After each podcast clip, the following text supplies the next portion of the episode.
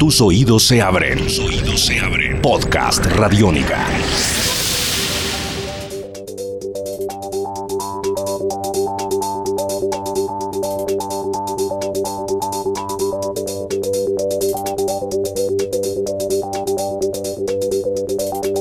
Hola, bienvenidos a Podcast Radiónica. Yo soy Diana Rodríguez. Estamos en Beats, esta historia que estamos haciendo a través de las voces de referentes electrónicos nacionales que nos hablan, obviamente, de sus inspiraciones también en el mundo de la electrónica. Artistas, productores que han sido muy importantes a través del tiempo y que hoy son protagonistas en, en Beats. Hoy tenemos dos invitados nuevamente. Por un lado, talento nacional, Javier Morales el Brujo, productor empresario, DJ desde hace muchos años, que nos ha acompañado también en la franja electrónica radiónica y que hoy nos hace el honor también de contarnos cuál es su referencia electrónica y ahí nos vamos para el segundo invitado que debo confesar también es uno de mis favoritos. Estamos hablando de la agrupación Underworld. Esta es una agrupación que se puede dividir en dos partes. La historia de esta agrupación es así. Primero, a mediados de los 80 tenía tres integrantes que eran Carl Hyde, Rick Smith y Alfie Thomas, que ellos venían de un grupo pasado. Ellos se juntan luego con el bajista Buzz Ellen y el, batería Brian Burroughs para formar Underworld. Esa es la primera formación que se conoce del grupo, que era Techno Funk Rock. Ya luego pasa un tiempo, estos integrantes empiezan a realizar diferentes actividades, publican su primer álbum, esto en 1988, y ya después llega un punto en el que en 1990 se marcha el grupo Alfie Thomas y Allen y Consoli, eso quiere decir que quedan muy poquitos elementos que luego formarían otra agrupación. Aquí es cuando Rick Smith y Carl Hyde, los dos componentes originales que todavía siguen en el grupo, empiezan a construir este nuevo sonido de Underworld, que es el que ahora conocemos, con unos sonidos un poco más fuertes tal vez, si ustedes se dan cuenta y si tienen la posibilidad de ir al antes y a la hora de Underworld, se puede sentir una diferencia y por eso hablamos de la historia en dos con esta agrupación. Así que ellos son nuestros invitados hoy en nuestro podcast Radiónica en Beats con Javier Morales que nos cuenta por qué Underworld es su referente musical. Bienvenidos. Podcast Radiónica. Hola, mi nombre es Javier Morales. Eh, más conocido en la noche como El Brujo. Llevo conectado con la promoción, la producción de eventos, también como DJ aproximadamente en 1992 empecé en un sitio que se llamaba Blade Runner. Hace 10 años mm, no toco formalmente en, bares, toco en fiestas de vez en cuando más por afición.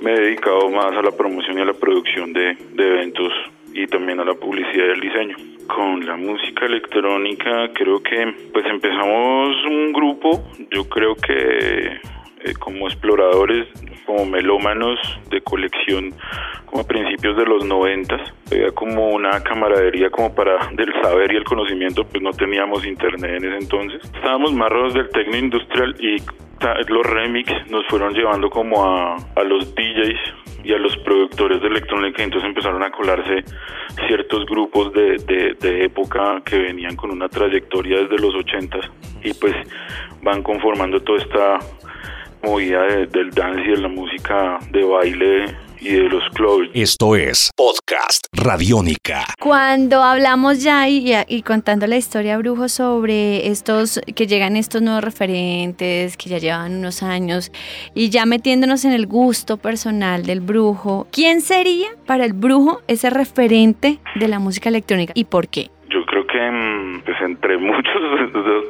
difíciles, pero pero creo que uno que, que nos marcó y, y, estuvo presente como rompiendo épocas, rompiendo esos paradigmas de sonidos en, y que nos hizo cambiar un poco la visión musical que teníamos a muchos en, en los noventas fue, fue Underworld.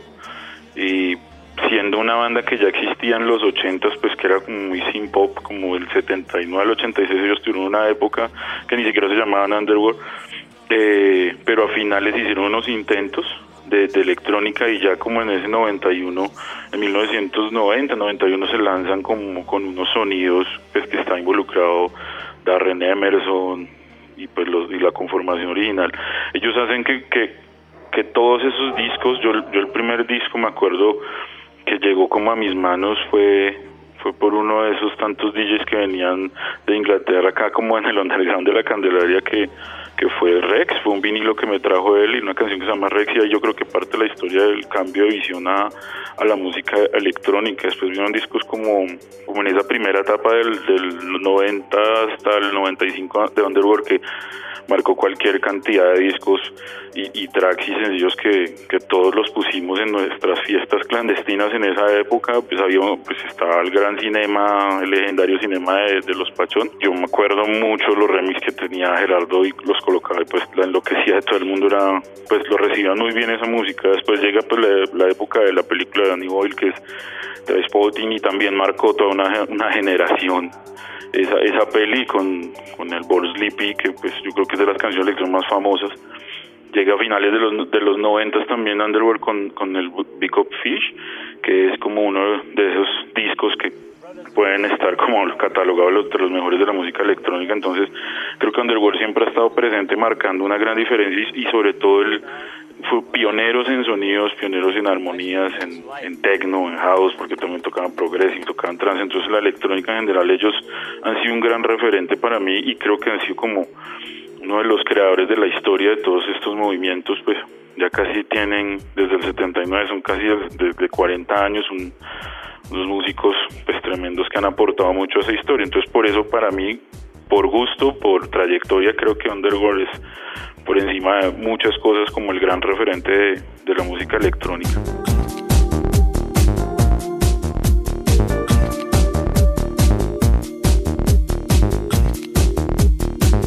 Podcast Radiónica. Cuando hablamos de Underworld, pues obviamente es un referente ya conocido por todos. Sin embargo, si tuviera el brujo que presentarle el grupo por primera vez a alguien que no lo conoce, nunca lo ha escuchado, ¿qué canción sería? ¿Con cuál canción sería? Y la otra, ¿cuál es ese clásico que está por encima del bien y del mal? Mm, chévere, yo creo que que, si alguien no conoce, o tal vez las nuevas generaciones, o alguien que quiera entrar en el, en el mundo de Underworld, creo que le, presentaría es el DVD que sacaron en el 2002-2003, que es el Everything Everything, que es en vivo, es unas presentaciones en vivo, donde ahí resume, pues creo que todo el poder de, de Sandy sería como un buen comienzo para entenderlos.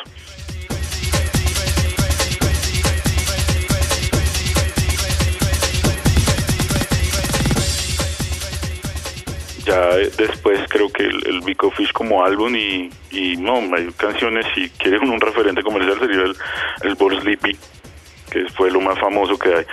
Y a nivel personal yo creo que por lo que hizo en, en mi cabeza y en esa época, por lo que rompió ese paradigma lo que estábamos escuchando más inclinados al tecno industrial, varios y, y, y le llega a las manos ese poder tan grande de, de Rex, esa canción yo creo que es para mí siempre será, o sea, es más, a veces en fiestas la coloco en versiones o en mashups o algo y sí tiene ese poder todavía que con el que la sacaron en el hace más de 20 años. Brujo, pues muchísimas gracias por acompañarnos en este podcast, por hablarnos de Underboard y siempre bienvenido a Radiónica. Gracias, Dorianita.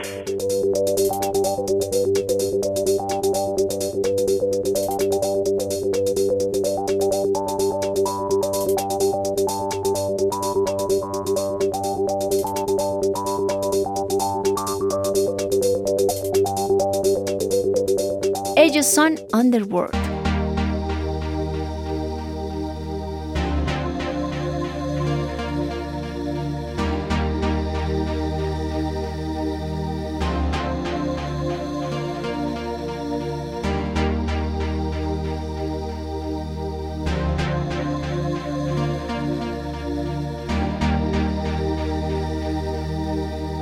Y así contamos un poquito en beats con estos referentes musicales electrónicos, la historia contada también de quienes hacen la electrónica en nuestro país. Nos encontramos nuevamente en un próximo podcast. Yo soy Diana Rodríguez, esto ha sido en beats. Cuídense mucho, chao.